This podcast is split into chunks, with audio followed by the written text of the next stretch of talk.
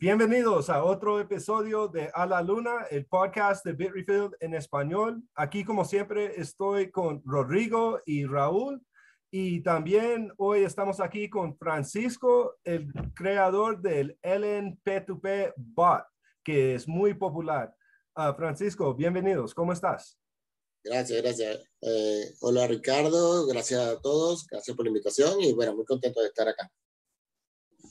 Francisco, mi primera pregunta es, ¿de dónde llegaste con la idea de crear el LNP2P bot? Es muy popular, yo sé que bastante gente en mi grupo de Bitcoin por Telegram lo están utilizando.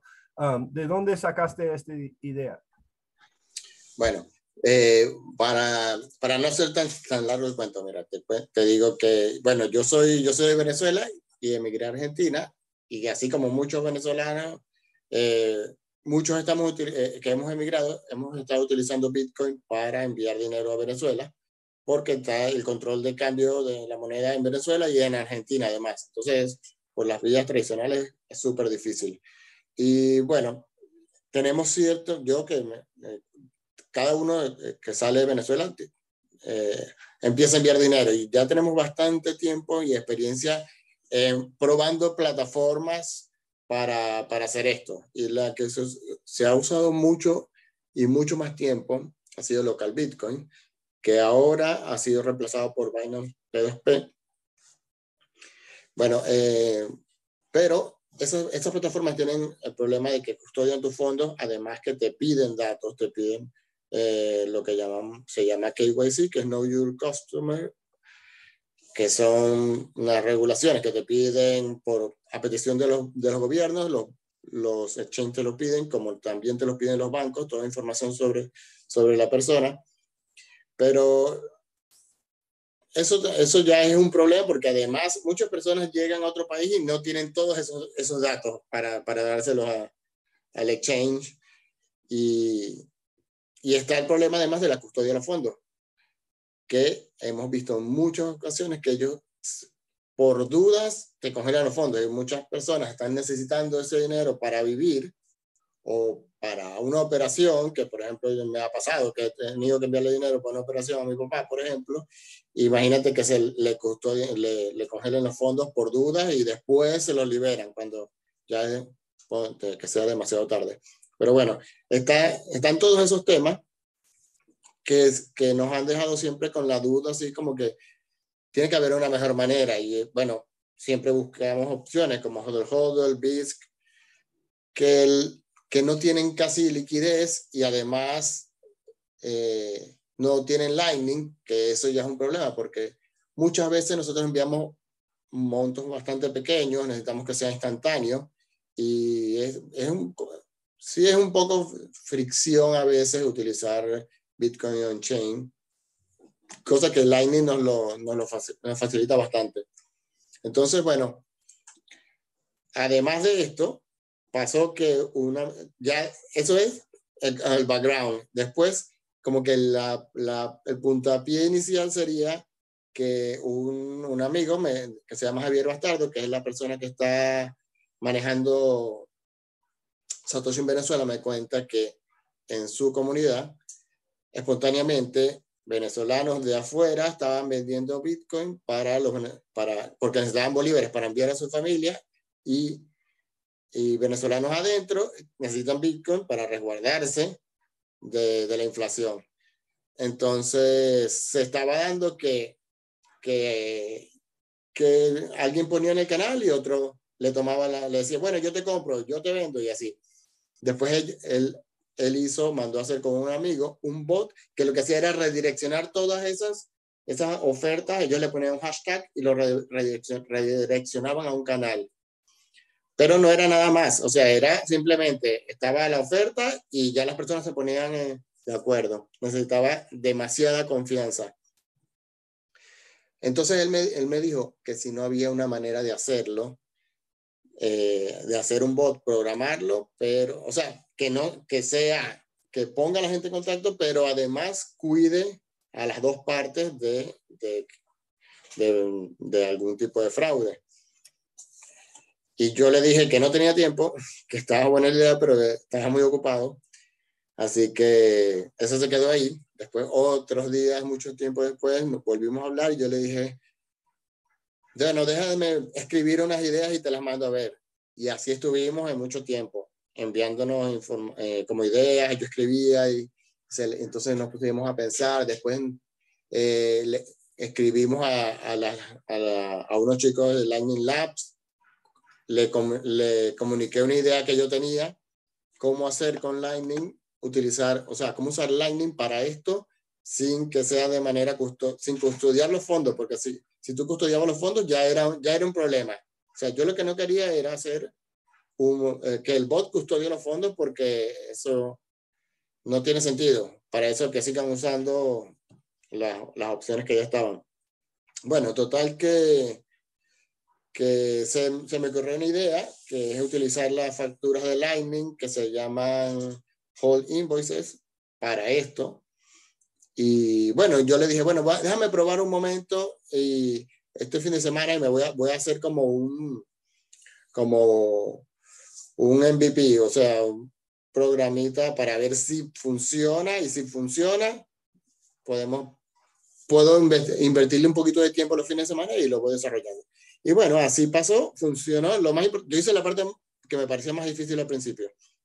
Y como funcionó, le dije, bueno, voy a empezar a, a desarrollarlo poco a poco.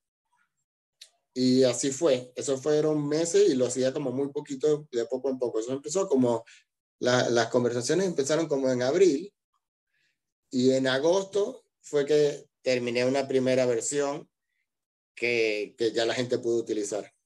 Entonces, yo diría que empezó más que todo, eh, la idea eh, original, la necesidad fue en la comunidad de Satoshi en Venezuela.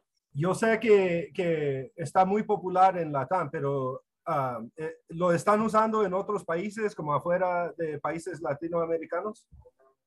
Sí, uh, bueno, hay, hay una gente en Zimbabue que está como experimentando, pero no lo han probado entre ellos. No, no he visto mucho movimiento. Eh, ayer alguien me escribió de, de, Italia y me estaba hablando en italiano y yo no le entendía nada. Le dije que si podía hablar inglés y entonces sí, estaba una persona que estaba intercambiando con alguien de España porque tenía un problema. Eh, hay una comunidad de Suiza que, que ellos, ellos, están, ellos crearon una comunidad que fue es una, una de las cosas nuevas que hemos hecho y está bastante activa. Es un grupo pequeño, pero siempre están ellos probando, invitando gente y, y haciendo, haciendo experimentos. Se ve que no, no mueven mucho volumen, pero no sé, son como entusiastas. Y fuera de eso, no recuerdo más eh, países que, a lo mejor alguien está usando, pero no, no he monitoreado mucho. Pero sí hay, hay algunas que otras comunidades de otros países que no hablan español, pero no, no tanto como en Latinoamérica. En Latinoamérica es que se está usando más. Tengo, primero, eh, te decir, bueno, gracias por, por, la entrevista. Segundo, tenemos una compañera eh, aquí que es, usa mucho tu, tu, uh, tu, el bot y te quería decir que, quería decir que te, me encargó que te dijera que es tu fan y que muchas gracias, que le ha ayudado mucho. Este, ella se llama eh, Marifel. Eh, eh, bueno, y bueno, Marifel. gracias, gracias por usarlo. Y, y, mi, y mi pregunta es, este, ¿cómo, si nos podrías decir más o menos, digo, igual no tiene las cifras en, en, la mente, pero más o menos cómo ha crecido tus, los usuarios? Eh, me imagino que empezó poco a poco y ahorita más o menos ¿Cuántos usuarios hay más o menos? Sí. Bueno, fíjate que tengo tiempo sin revisar cuántos usuarios hay y lo voy a hacer justo ahora. Ah, no. Justo ahora hay 6.413 usuarios. Eso, pero eso no quiere decir que sean usuarios activos. Yo me imagino que usuarios activos habrán entre 1.000 y 2.000, pero no, no, no tengo tiempo para ponerme a chequear ese tipo de cifras. Después eh, yo, yo voy a hacer como una API para que haya gente que pueda consultar eso y sacar, sacar números. Pero bueno, sí, ha sido muy, muy orgánico. Desde agosto que empezamos, los usuarios éramos, no sé, 20, muy pocos, algunos conocidos, y, pero a la gente como que le encantó esta idea desde el principio y, y, me decían, ¿podemos usar el bot? Y yo, sí, úsenlo, pero pruébenlo. No es que se pongan al principio, la primera, el primer mes. Yo le dije, no es que, no lo usen en serio, le decía. Usa, no sé, prueba, prueba 100 satoshis, 1000 satoshis y ya. Y la gente decía, ¿pero cuánto es el máximo? No, yo digo, máximo 5 dólares. Y hacían 10 dólares. Yo decía, yo, y, me decía, mira, pero hay un problema, no me llegaron bien los 10 dólares, está el bot, no, no. Y yo le decía, pero ¿cuánto hiciste? 10 dólares, pero le dije que máximo 5. Y así iba. Cuando yo le decía máximo 5, máximo 10, pues hacían 50. Y cuando les dije, bueno, hagan máximo 20, una persona hizo 200 dólares y yo, no, por favor, no, puedes perder tu dinero, le decía. Todavía no es seguro. Pero la gente está, era muy, muy, muy, muy entusiasta. Y fue poco a poco, poco a poco, poco a poco, eh, entre grupos pequeños y de repente iba creciendo, iba creciendo, iba creciendo muy lentamente. Pero bueno, hoy está, tuve que hacer lo de las comunidades porque yo tenía en mente, mi idea principal es que el bot no dependa de mí. ¿Por qué pasa? Que mientras crece, va creciendo, empieza a escribirme gente de Colombia o de, no sé, de Argentina o de cualquier lado y me dicen, ¿qué, ¿por qué no hay un grupo, o de España, que pasa mucho, un grupo solo para España? O sea, no queremos ver ofertas de otros países y tiene sentido. Pero me decían, pero hazlo rápido, crea un grupo, un canal para... Y yo entonces después que te cree el canal para Colombia, tengo que crear para cuántos países de Latinoamérica, no sé, 30 países. Después me van a escribir de Zimbabue, de no sé dónde, países que ni entiendo. Y tendría yo que estar creándole y el bot dependiendo de mí. Después me iban a pedir grupos para ciudades, después grupos para no sé qué. Y entonces se me corrió la idea de las comunidades, que, que el bot no depende de mí. Cada quien crea su propio grupo, arma su comunidad y maneja las disputas, que es lo más importante. Entonces, Sí, eh, eh, sí, la verdad es que esto ha ido creciendo muy lentamente, pero ahora está creciendo un poquito más rápido. Ha ido como, eh, se ha ido exponenciando un poco. Yo creo que también desde que le dio un poquito de impulso más el grant de la Human Rights Foundation, que fue hace como mes y medio o algo así. Y eso también lo puso, lo dio a conocer afuera, afuera del español, desde la comunidad en español. ¿Cuáles son los límites ahorita? No tiene límites. La limitación sería técnica, porque, por ejemplo, tú para recibir o para enviar en Lightning, eso depende de la capacidad de tu canal y también depende de la capacidad de los, de los, de los hubs o, o nodos que estén entre el origen y destino. Y también depende de la capacidad del nodo, de, del, nodo del bot. Entonces, yo te podría decir que, por ejemplo, la capacidad de salida de, del bot, vamos a ver, ahí tiene, tiene para, puede enviar pagos de 10, de 10 millones de satoshis, de 15, por ejemplo, pero es demasiado y, y, no se lo recomiendo a la gente porque además que te va a salir muy caro porque los fees en Lightning son proporcionales. Entonces, además el fee del bot también es un porcentaje. Así que no es recomendable. Es recomendable para, para montos, bueno, digamos lo que te convenga, bajos. Aunque hay gente que ha hecho transacciones de 3 millones de Satoshi, 3 millones 200. Pero límites no hay. O sea que cuando te llame Elon Musk le vas a decir no. No. Para alguien que no conoce el bot, Ah, ¿cómo se utiliza? ¿Dónde se encuentra? Ah, ¿Nos podías como describir ese proceso? Sí, mira, tú tienes que buscar, en, eh, tienes que tener Telegram, lo primero, eh, y en Telegram em, tener un nombre de usuario. Eso es, te metes en el menú de, de, Telegram que está arriba a la izquierda, en la aplicación, le das a ajustes o settings en inglés, y ahí por, por, ahí te sale como username o algo así, por ahí no me acuerdo exactamente. Tiene que tener un, nombre de usuario porque se puede hacer, se puede poner en contacto a los usuarios, el bot los podría poner en contacto sin tener el username, pero lo hace más difícil porque hay que crear un vínculo, es como mucho, mucho lío. O sea, es innecesario. Es más fácil que un usuario se cree el nombre de usuario. Si quieren permanecer seudónimo, ponga algo que no tenga nada que ver con él. Entonces, bueno, luego de que tengas el username, ya lo que tienes es que hablar con el bot, que es arroba, lo buscas ahí en el buscador del Telegram, arroba lnp2p bot. Y ahí te, él te, él te va a, el bot te va a mostrar un botoncito de iniciar o start. Y ya ahí te manda, te muestra la información, información importante para saber cómo usarlo.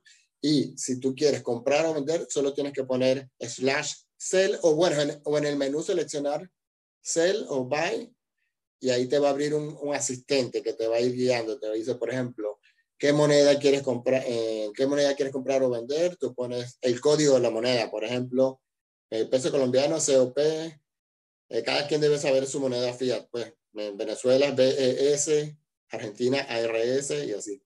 Está, eh, el dólar USD. Bueno, es la moneda, cuál es el monto de la moneda, cuál es el precio, si lo vas a poner un monto fijo de Satoshi o el precio de mercado, hay un botoncito para darle. Yo, hay un, ese asistente, eh, yo creo que nos quedó bastante bien porque es mucho más cómodo. Tú puedes poner el, crear la orden solo con un comando escribiendo cell, slash cell, espacio, cero para decir que, que, sea el precio de mercado, la cantidad de, no sé, de 100 dólares, después espacio USD. Entonces, eh, después el método de pago, todo eso en una, en una sola línea, que si escribes cell espacio H, te va a mostrar la ayuda. Pero si lo haces con el wizard, con el asistente, me parece que es mucho más fácil, por lo menos para los usuarios que están empezando. Después, si quieren hacerlo de una manera más rápida, pueden usar el comando. Pero yo le recomiendo a la persona que está empezando que lo haga con el, con el, con el asistente. Ahora, si quieren buscar órdenes, pueden buscar en, pueden buscar órdenes en su propia moneda. Si quieren buscar órdenes en su propia moneda, deben elegir una comunidad.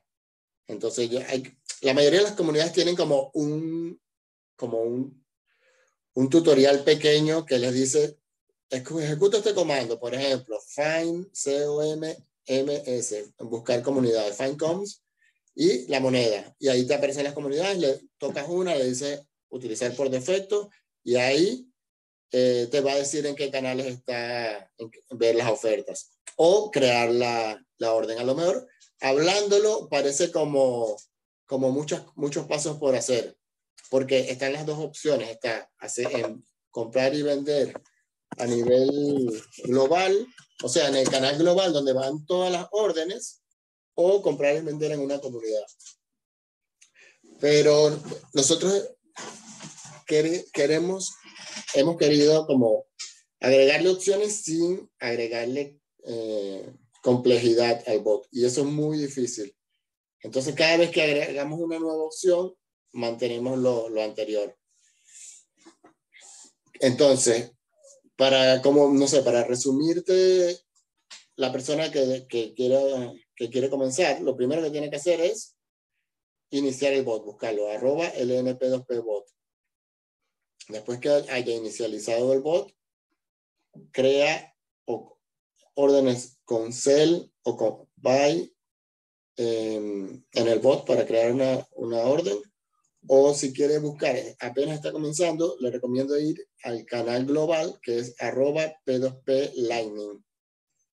Y ahí en ese canal va a aparecerte una lista grande de órdenes en, en diferentes monedas. Que si tú estás buscando una en específica, tú puedes darle buscar a, la lupita que, que, tiene el canal y poner lo que está, que está buscando. Si está buscando una venta, le pones hashtag Cell y la moneda. Cell ARS. Entonces ahí te va, te va a filtrar por todas las monedas eh, de, por ejemplo, de peso argentino. O Cell o Buy COP. Entonces comprar peso colombiano. Y te va a filtrar entre todos los pesos colombianos. Y bueno, después lo que tienes es que darle al botón de tomar la orden y el bot te va a ir guiando lo que tienes que hacer.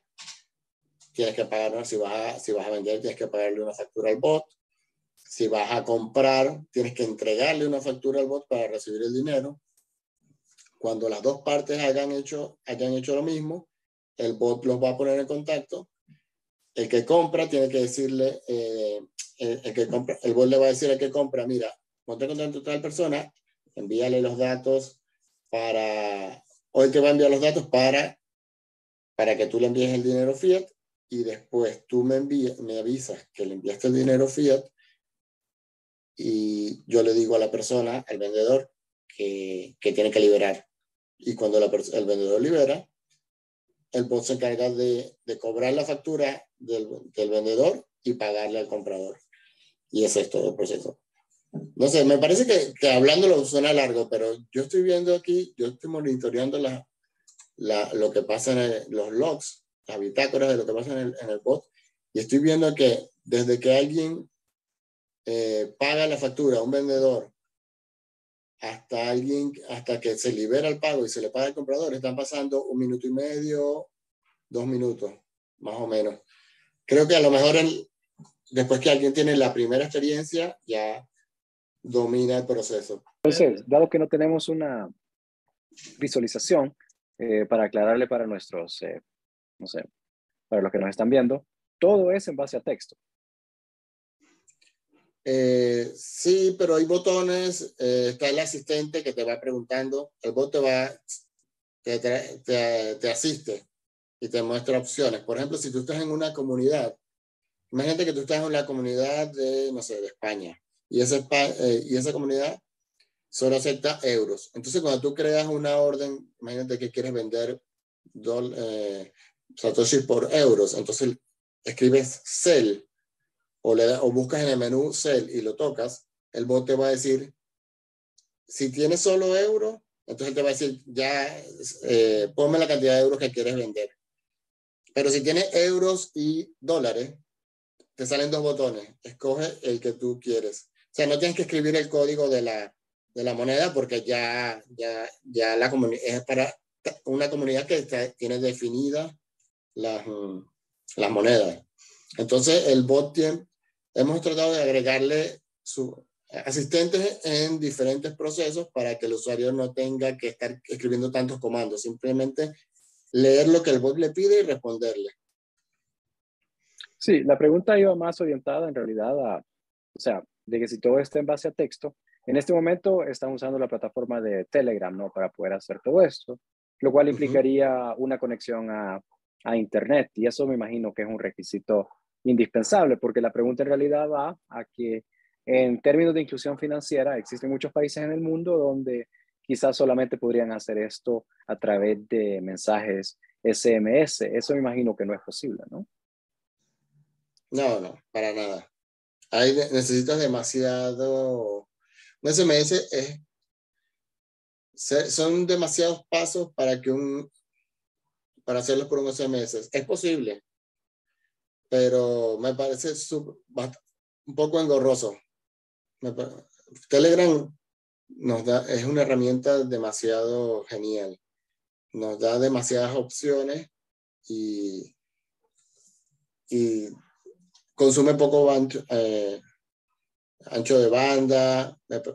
La verdad que es muy útil. Entonces creo que sí, lamentablemente necesitas internet. Si estás en un lugar donde no hay internet, no, no lo podrías hacer. Ahorita nada más se puede comprar y vender Bitcoin o Satoshis para, eh, eh, por monedas fiat o se puede también eh, por USDT o alguna moneda estable.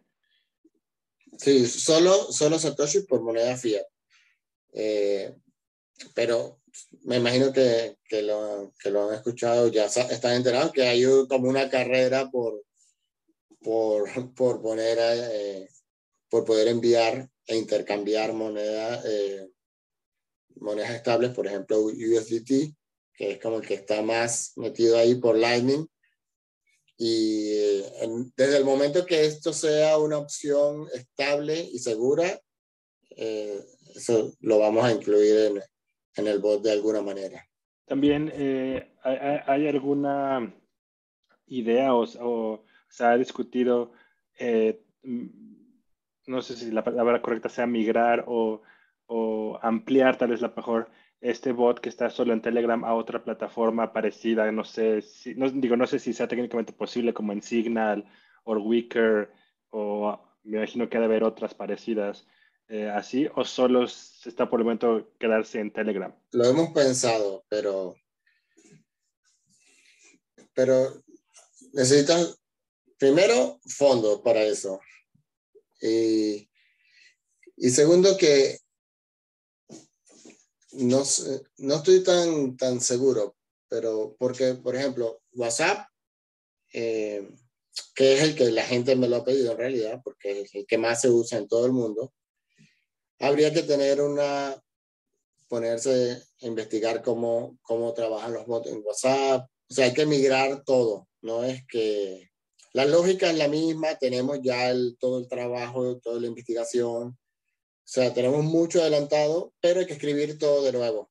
Entonces habría que hacer como un nuevo proyecto y se podría, pero pienso que, que por ahora no está, no es una prioridad. No sé si en el futuro alguien, alguien podría hacer un fork o podría si alguien necesita que nosotros que lo hagamos, eh, destinar fondos y se busca una persona específica o, o dos o tres personas que se encarguen de eso, desarrollándolo en WhatsApp, que no debe ser nada difícil, pero hay que hacerlo. Pero no, por ahora creo que Telegram es, es, la única opción, es una muy buena opción y vamos a seguir en Telegram. No digo que no, que no, pero pero no lo veo en un corto plazo ni mediano. Sí, porque como dices, eh, WhatsApp es utilizado por eh, millones de personas en todo el mundo y sí será como una opción, como un siguiente paso tal vez eh, lógico. Sí, lo, único lo único malo es que WhatsApp eh, te, te permite visualizar el número de la otra persona, entonces ya por ahí es un problema de, de privacidad. Entonces nosotros tratamos de que, de que el bot se sirva para, para enviar, que de alguna manera preserve una privacidad de las personas. No es, eh, es tan privado como la persona necesite. Hay personas que tienen una cuenta específica para utilizar con el bot. Ni siquiera chatean para que no se sepa que es esa persona. Entonces, si tú lo haces bien, eh, creo que sería bastante privado. El bot no guarda datos de nadie. Y aunque los guardara, tú puedes no poner tu nombre y algo que te vincule. Entonces, no, ni siquiera hay gente que nos ha pedido guardar, por ejemplo, un número de cuenta para que se lo entregue al, a la otra, a la contraparte, una vez como un paso más mm, que te facilite escribir los números de cuenta tuyo, pero eso está descartado porque entonces eso implica que nosotros guardaríamos números de cuenta de gente y nosotros no queremos tener nada que pueda después ser utilizado en nuestra contra por algún ente regulador. Entonces, cero. Yo sé que lo empezaste para la comunidad de Satoshi en Venezuela, pero ¿cuál mercado hoy tiene como ah, el más volumen? Uy, no he revisado últimamente. La, las últimas veces que revisé era España, después Argentina, después Venezuela. Pero la verdad es que tengo tiempo sin revisar, lo, lo tengo ahora de tarea, pero ahora estoy viendo como ahora creamos, eh, están empezando a utilizarse las comunidades, que, que es algo que es muy nuevo y no, todavía muy poca gente lo utiliza pero hay tres comunidades que son las que han movido más, que ha sido Colombia, España y Argentina. Son, ah, no sé si ahora Colombia tiene el primer lugar, pero por lo menos la comunidad de Colombia eh, se está moviendo muy bien. No sé si eh, ustedes conocen lo, el concepto de las comunidades, lo, puedo explicar mejor. Eh, como les comenté anteriormente, está el, el problema de, de, hacer algo como esto, un proyecto como este, es que como lo estaba haciendo no escalaba. ¿Por qué? Porque si hay un problema de disputa, siempre vamos a necesitar un ser humano que lo resuelva. Nosotros podemos hacer, poner incentivos para que no hayan disputas, podemos eh, hacer varias cosas, poner reputación y todo eso, pero va a llegar un momento que eh, se van a encontrar algunas disputas, a veces, eh, muchas veces a ser por usuarios apurados, que en realidad no había ningún problema, que ese es el, gran, ese es el 90%, y otros de, gente que quiere estafar al otro. Pero bueno, el problema es, es que después de analizar y pensar mucho, mucho en esto, yo me di cuenta que no hay, no hay otra manera de resolver esto con una persona. Por ejemplo, si tú te pones a pensar, local Bitcoin lo hace con una persona. Hodl Hodl también. Binance también. O sea, todo, no hay una manera automática. Entonces, en desde que empezó el bot, el que estaba recibiendo, resolviendo las disputas era yo, que solo ha habido dos, dos de la misma persona que que la bañé, pero tomó otra porque se aprovechó de un errorcito que había y tomó otra orden.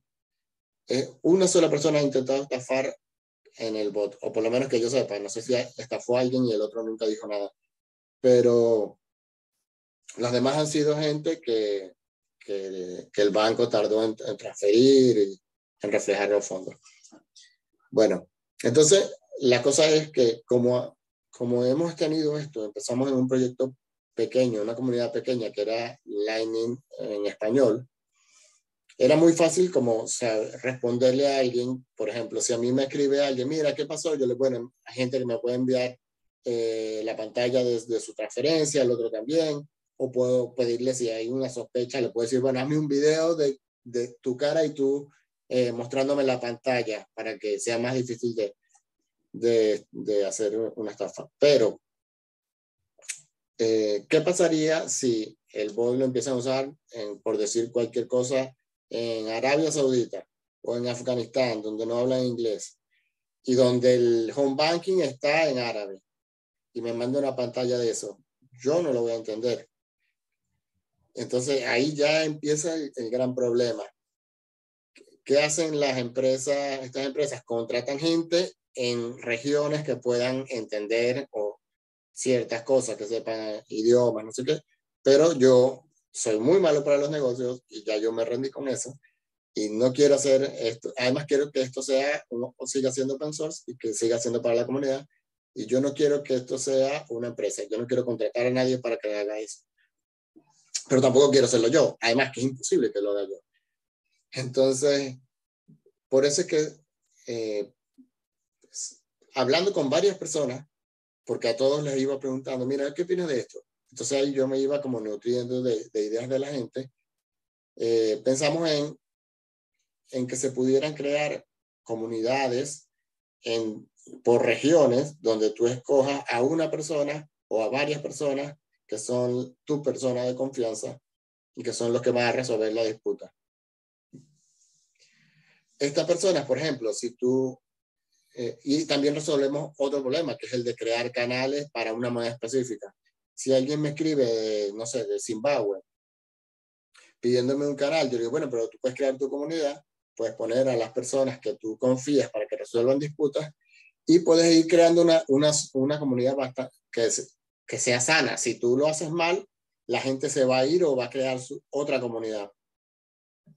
Entonces la idea es que, las, que esto se regule solo. La idea es que las mismas personas creen la comunidad, las mismas personas elijan quién, bueno, el que lo creó va a elegir, el que creó la comunidad va a elegir quiénes van a resolver los problemas y, y las personas van a saber quiénes son los que los resuelven, van a saber quién es el creador de la comunidad y van a, decidir si ir confiando en ellos como ellos han confiado en mí, porque mucha gente dice, no, pero yo no quiero que resuelva mi disputa otro.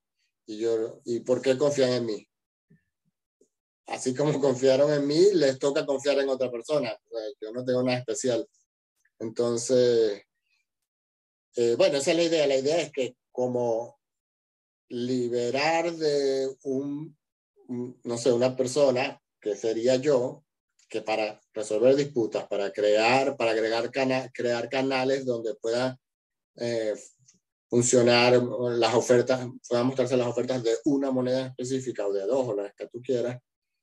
Y, y además las comunidades se, se quedan con un porcentaje de, de lo que se opera ahí.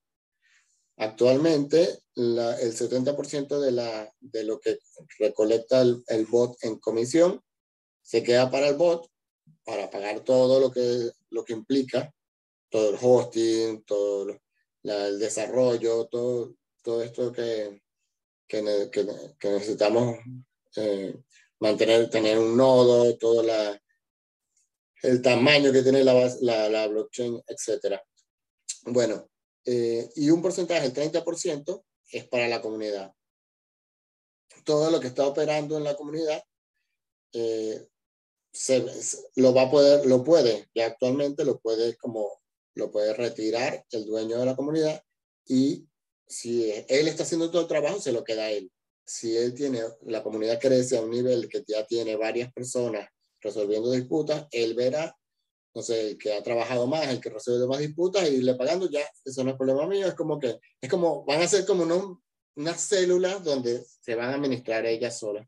Que de hecho hay una, a mí me sorprendió que la comunidad de Colombia eh, tuvo en, en menos del primer mes que, de, de, que yo lancé las comunidades, tu, tuvo como 150 órdenes procesadas y hizo 45.500 Satoshi en, en, en fees.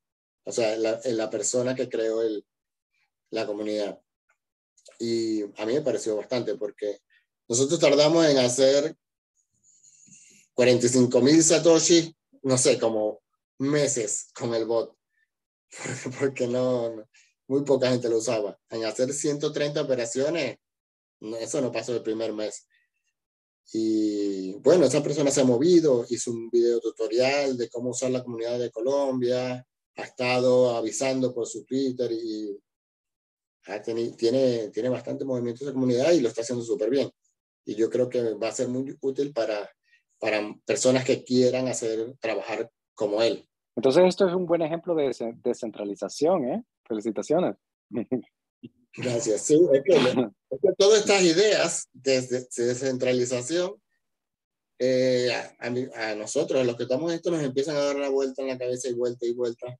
Entonces, como, como que hacer algo descentralizado, descentralizado 100% es imposible prácticamente. Bitcoin. ¿Y qué más? Nada más. Porque esto, Telegram, por ejemplo, es en punto de centralización.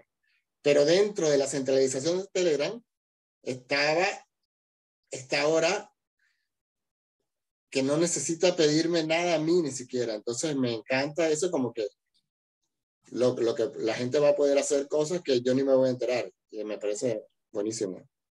Esa era en realidad la pregunta. ¿Tú estás en todos los canales? Trato de irme metiendo en las comunidades para, para asesorarlos.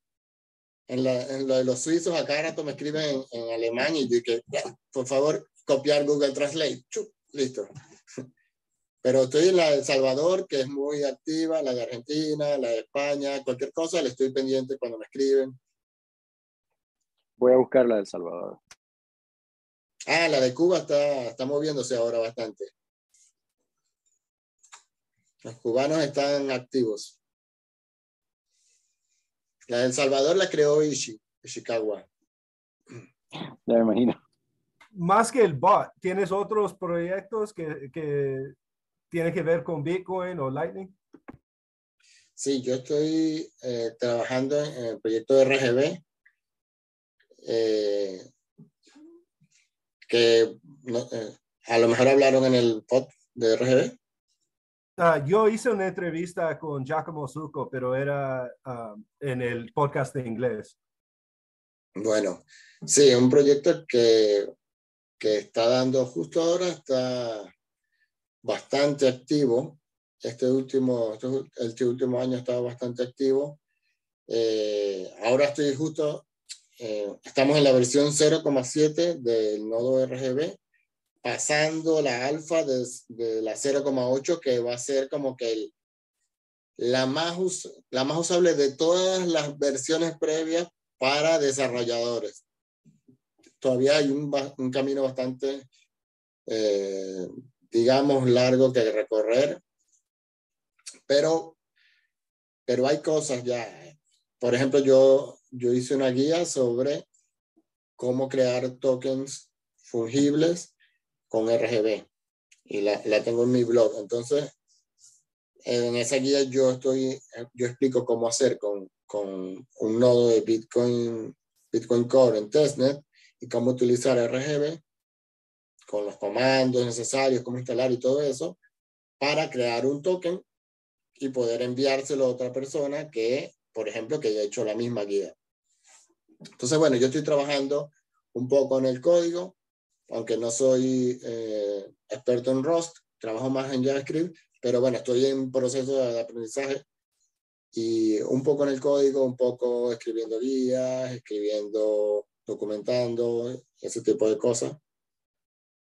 Y me divido mi tiempo entre RGB y el bot actualmente. Trato de, de no, de no aceptar más proyectos porque está, ya, esto me, me, tiene el tiempo copado. RGB, ¿cómo es diferente de, Taro o de este proyecto de Synonym que también están trabajando en la misma problema de solucionar tokens por Lightning, por canales de Lightning? Por ejemplo, Taro solo se centra, bueno, los dos, Taro y Synonym se centran en, en, en la transferencia de tokens fungibles utilizando Lightning. Eh, bueno, sí, entre nodos Lightning. Y RGB también, también considera la transferencia de tokens por Lightning, pero también tiene, considera eh, la transmisión de NFT, creación y transmisión de NFT. Y, y de, también tiene una parte de identidad que no conozco mucho. La verdad es que no sé mucho de eso. Eh, otra cosa que diferencia RGB, Taro y Synonym es que hay una virtual machine que, va que permite a la gente crear smart contracts complejos, por ejemplo, como los de Ethereum, y estos van a ser validados solo por las personas que están involucradas en, el, en, en, en la operación. Te doy un ejemplo que eh, imagínate que tú y yo y tres personas, tú y yo y un, vamos a decir que un, alguien que resuelve la disputa. Estamos en una transacción. Y el smart contract, si nosotros eh, vamos, a, vamos a poner un ejemplo como en el bot. Imagínate un, un smart contract para el bot. Estamos tú y yo y el que resuelve la disputa. Y tú dices que enviaste el dinero y yo no lo acepto. Hay una persona que puede resolver la disputa, el smart contract solo, solo puede ser cada quien eh, ejecutar su rol en el smart contract, pero solo nosotros tres vamos a validar la operación. O sea, solo los involucrados podemos trabajar con el smart contract. No, no, se, no se publica en la blockchain, sino que se utiliza para validar, la blockchain se utiliza para validar que la data sea correcta y para que cada quien haga, eh, cumpla su rol en el smart contract y ingrese sus entradas y obtenga su salida. Pero lo importante es que es, eh, no, no, a mí me parece, me gusta mucho más este, me parece más lógico este modelo porque me parece, porque creo que no es necesario que, que todas las transacciones sean validadas en toda la blockchain. Y bueno, ya hemos visto que eso causa, crea un cuello de botella como, como pasa en Ethereum y como va a pasar en todas las blockchains, a menos que sean centralizadas. Cuando, cuando ya las centralizas, partes, tienes partes centralizadas, ya resuelves un problema, pero tienes eh, otra vez el problema anterior, el que, el que no queríamos al principio que haya un ente que pueda después jugar con el dinero o decidir sobre el dinero de los demás. Entonces, tiene, tiene, esa es otra de las diferencias, que te permite hacer smart contracts y como, como solo las personas involucradas son las que van a validar estos smart contracts, es mucho más fungible, mucho más privado y mucho más escalable. Todo esto se puede hacer público. Por ejemplo, si imagínate que tú tienes un proyecto, no sé, eh, una, como aquí en Argentina se le dice PRODE, en Venezuela se dice Quiniela, que es un, donde van al Mundial de Fútbol, la gente escribe los, los resultados y los envía. Eso sea, yo he visto que han hecho con, en Ethereum unos de estos, estos proyectos. Bueno, esto necesita ser transparente, un proyecto como esto, porque la gente necesita verificar a quién se le envió el dinero y por qué. Porque si este acertó tantos resultados. Bueno, con RGB esto también puede ser, porque tú puedes publicar la información para que la gente pueda, pueda acceder y pueda verificar todo el mundo a ella. Entonces, RGB puede hacer cosas que puede ser tan privado como tú quieras o tan público como tú quieras, pero las dos cosas son, son opcionales, no como por defecto en Bitcoin on-chain, todo es público por defecto. Bueno, no hay otra opción. Y en Ethereum también todo es público, todo el smart contract, todos los datos. Entonces, eh, tiene muchísimas ventajas como las que comenté anteriormente. Fungibilidad, escalabilidad y privacidad. Yo solo iba a decir que eso suena súper interesante, pero creo que mi nivel de, de, inteligencia es un poco limitado para entender todo eso un poco. pero suena muy, muy interesante todo eso que, que se está, este, bueno, que estás trabajando y creo que eh, nos hace a nosotros como también usuarios estar como eh, emocionados acerca de lo que el futuro eh, y de lo que va a venir próximamente y de todo esto, de lo que hablas de los smart contracts y todo esto, creo que, eh, pues sí, nos emociona saber de, y, nos, y, nos hace preguntarnos qué, qué, qué, va a venir exactamente en el futuro. Raúl quiere saber si manejas otras monedas. Bitcoin, peso argentino, porque no tengo muchas opciones. eh, no. Estoy, viendo la última vez que usé una moneda. Ah, ya sé. Un token que envió eh, Blockstream para, para después cambiarlo por esto. Un hat, una cosa así. En Liquid. ah, he usado Liquid. He usado, ah, ya sé, Doc. De Money and Chain. Sí. Y ya, no mucho más. ¿Te consideras eh, maximalista, Francisco? Yo pienso que uno no tiene, que, que los extremos son malos. Y hay mucha gente que me considera maximalista y podría ser maximalista, no sé, hay que buscar bien el qué nivel de maximalista sea. Pero he visto mucha gente que es más maximalista que yo cuando lo ve, cuando yo le hablo de problemas en Bitcoin, problemas en Lightning y como que los niegan. Y yo como desarrollador tengo que estudiar los problemas que hay en Bitcoin. No puedo ignorar los problemas en Bitcoin. Nosotros tenemos que ser muy objetivos y muy críticos e intentar romper Bitcoin, intentar romper Lightning y yo soy optimista en, en, todo lo que estamos haciendo es para mejorar. Pero tengo que saber todo lo malo que hay y no tengo ningún problema en hablar en las cosas, los errores que haya habido. Eh, por ejemplo, hemos estudiado los, los eh, como el book, el bug ese que hubo en, en, Bitcoin que emitió 180 millones de monedas, una cosa así. No me acuerdo el número exacto.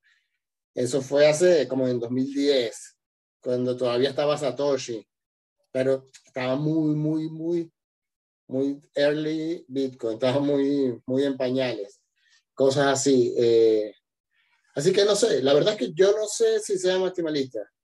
eso me lo dice la gente. Así que yo cuando creo dices que...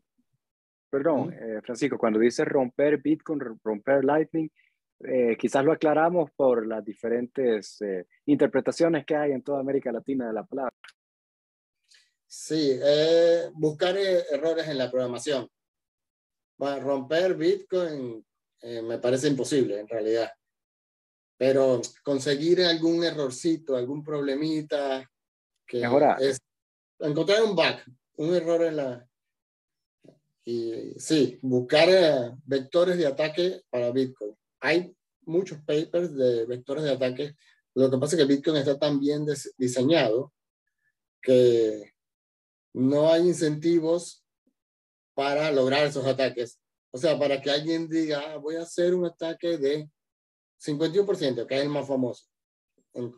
Para que haya un incentivo es, muy, es, imposible porque vas a perder demasiado dinero atacando Bitcoin. O sea, tienes que minar tú y empezar a generar dinero y cuando estés generando y generando y comprando mineros tendría que ser a nivel de gobierno, a lo mejor varios gobiernos y después después todo para atacar Bitcoin, que no lo van a matar, sino que van a, bifurcar Bitcoin. Y va a haber gente que nos vamos a ir a un lado y otros van a usar el Bitcoin eh, de gobierno, que van a ser menos después. Entonces, es todo una... Eh, Bitcoin se protege con los propios incentivos que diseñó Satoshi. Entonces, lo, que yo, lo que quiero decir es que nosotros los desarrolladores, desarrolladores puede que nos vean como maximalistas, pero somos muy críticos de Bitcoin. Ah, Francisco, regresando a RGB, ah, yo primero escuché de ese proyecto de como el 2018, quiero decir, ah, y por bastante tiempo no hay muchas noticias saliendo sobre el proyecto. ¿Cuándo vamos a ver como el periodo de como reckless, cuando la gente empieza a utilizarlo, cuando tal vez no está tan listo, pero la gente lo pueden utilizar? Yo creo que por, el, por la velocidad de desarrollo, yo creo que el, el periodo reckless debe ser como marzo del año que viene, algo así. Porque ahora se viene un periodo, ya debe ser el mes que viene, debe estar lista la 0,8. y la versión 0,8 va a dar más pie a testing de todo, de desarrolladores. Y de 0,8 yo creo que a la, a la 1 va a salir 0,9 y la 1, ponte que la 1,1 me parece que va a ser algo que vamos a poder ir, ir probando. De hecho, nosotros, yo estoy colaborando con la gente de Bitrefill, estamos haciendo una wallet que tiene parte de centralización para probar como el, flujo de trabajo de una wallet eh, RGB. Entonces, nosotros estamos saltándonos que estén listas algunas herramientas eh, y para haciendo unas herramientas centralizadas que hacen lo mismo.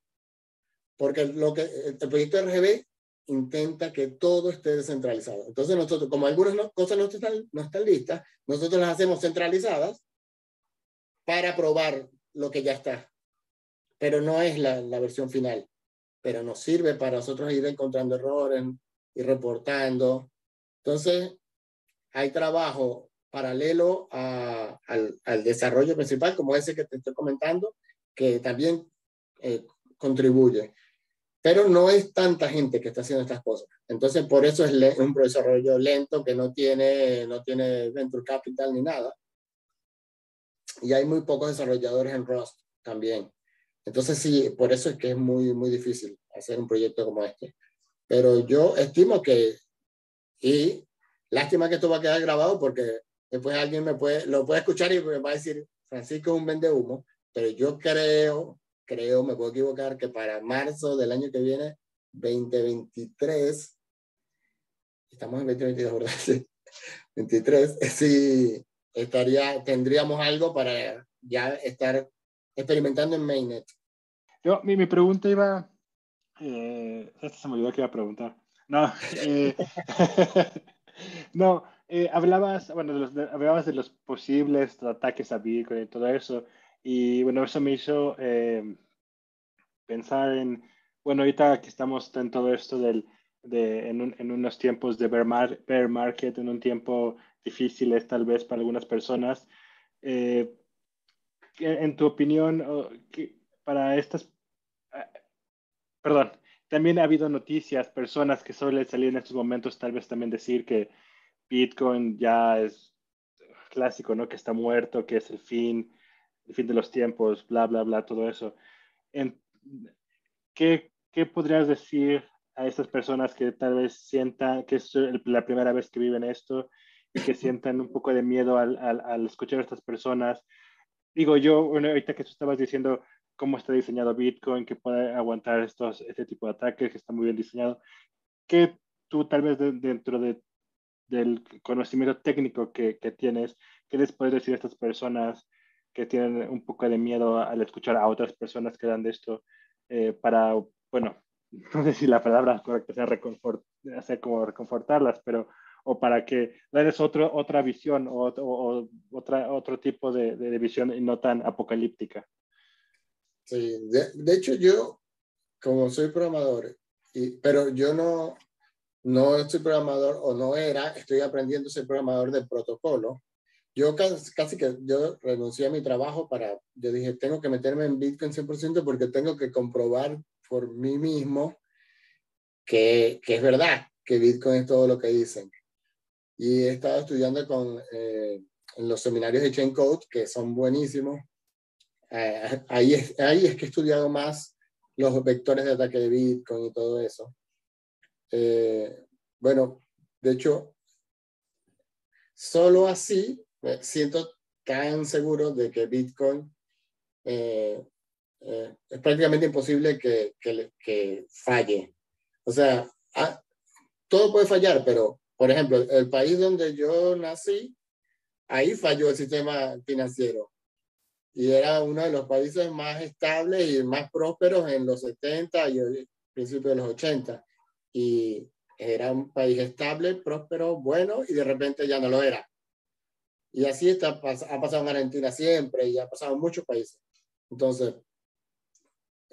eso, lo malo, las catástrofes financieras pueden pasar en cualquier lado. Pero en Bitcoin lo veo tan difícil porque está todo como muy, muy bien definido. O sea, está muy definido desde hace mucho tiempo. No es que ahora vamos a decidir ser ultrasound money, cuando, como los, como los de Ethereum. Eh, ahora vamos a decidir tal cosa, ahora vamos a cambiar el proof of work para proof of stakes. Esas decisiones no se, no se toman, es, es lo que el core de Bitcoin es lo que es y seguirá siendo. Y nosotros estamos comprometidos, yo estoy comprometido con que esto siga así. Por ejemplo, a mí me gustaría que hayan smart contracts en Bitcoin siempre y cuando no afecten lo, lo, valioso que es Bitcoin. Porque yo sé lo valioso que es Bitcoin porque, porque lo necesito usar como que es para mí. Eh, conozco gente que se ha salvado porque le llegó Bitcoin para una operación. Entonces, para mí, el uso de Bitcoin hoy es algo de vida o muerte. Y nosotros, yo quisiera que haya smart contract de Bitcoin, pero si esto implica sacrificar el Bitcoin como está, el on-chain, entonces no quiero smart contract de Bitcoin. Si se puede hacer de una manera diferente que no afecte a, afecte a Bitcoin, como RGB, por ejemplo, ahí sí, sí me parece. Entonces, y como yo, hay muchas personas que entienden esto, que saben lo valioso que es Bitcoin, que es casi, digamos, un derecho humano, eh, y estamos dispuestos a defender eso, que Bitcoin se mantenga así porque sabemos lo valioso que es. Se le pueden hacer cosas encima y esas cosas pueden fallar. Puede fallar Lightning, puede fallar RGB, lo que sea. Pero Bitcoin, la capa inicial, no, no puede fallar. Entonces, yo le digo a esas personas que, bueno, si, si tienen inquietudes con la programación, o ni siquiera con la programación, estudiando los protocolos, no, no necesitas ser eh, eh, programador, pero eso, esto es algo eh, que vas a, lo, los primeros, principales problemas que vas a conseguir son los, el conocimiento contextual. Cuando tú lees, por ejemplo, el, el white paper, va a haber muchas, por primera vez, va a haber muchas cosas que no vas a entender. Entonces tienes que irte a estudiar esas cosas. Ah, ¿qué es un hash? Estudias hash, ah, ahora vuelves al white paper. Después te dice Merkle tree. Uf, ¿qué es un Merkle tree? te vas a leer Merkle Tree, estudiaste, vuelves a web paper, después te sale otra cosa. Entonces, vas a tener que estudiar todo eso para darte cuenta que, que, que no puede fallar. Entonces, eh, solo las personas que les digo que, que, a las personas que tienen dudas y de verdad quieren saber la respuesta, que la busquen, porque si la buscan la van a encontrar. Que Bitcoin no puede fallar. Lo único escenario que yo me imagino que Bitcoin puede fallar es una tercera guerra mundial que acabó con todo el mundo, pero ya que nos importa, porque ya no, no sirve Bitcoin, tenemos que cazar nuestra propia comida, entonces ya está. Vamos a volvemos al trueque y todo eso, pero Ya, no sirve ni- ya, ni- ya ni su oro, ¿no? Ya ni el oro. nada, ni el oro. Tenemos el oro, no te sirve de nada. Tienes que cazar un jabalí para comer. Francisco, verdaderamente gracias por tu tiempo. Eso ha sido súper informativo.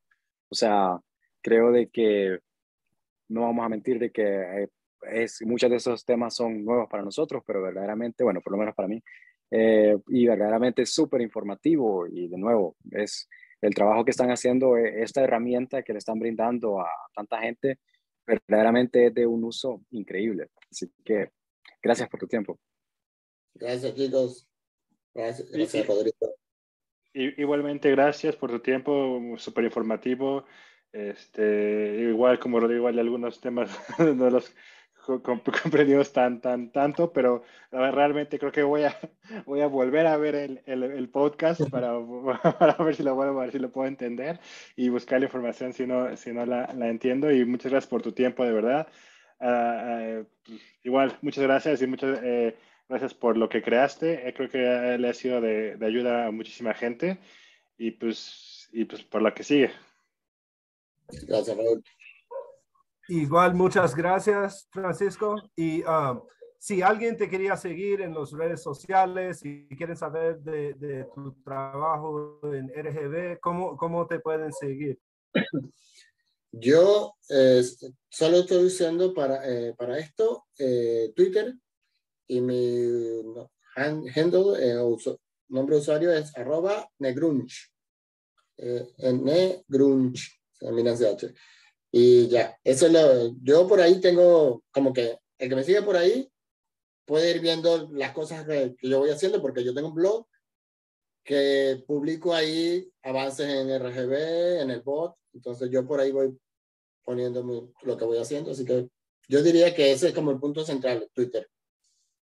Ok, ¿Quiere- ¿quieres dar el enlace a tu blog para otros ah, programadores que tal vez quieren seguir tu trabajo técnico? Sí, el blog es grunge.dev, B pequeña, B de vaca, G-R-U-N-C-H.dev, de desarrollador dev. Muchísimas gracias, Francisco. Um, era un placer eh, entrevistarte. Gracias, Ricardo. Gracias por invitarme, estuvo muy bueno. Y bueno, saludos a toda la gente de Birrefil y a, a Sergi y a Por todos por allá. Un abrazo. Si vienes a México, pues ahí, ahí nos me avisas por acá. Dale, dale, seguro que sí. Un abrazo.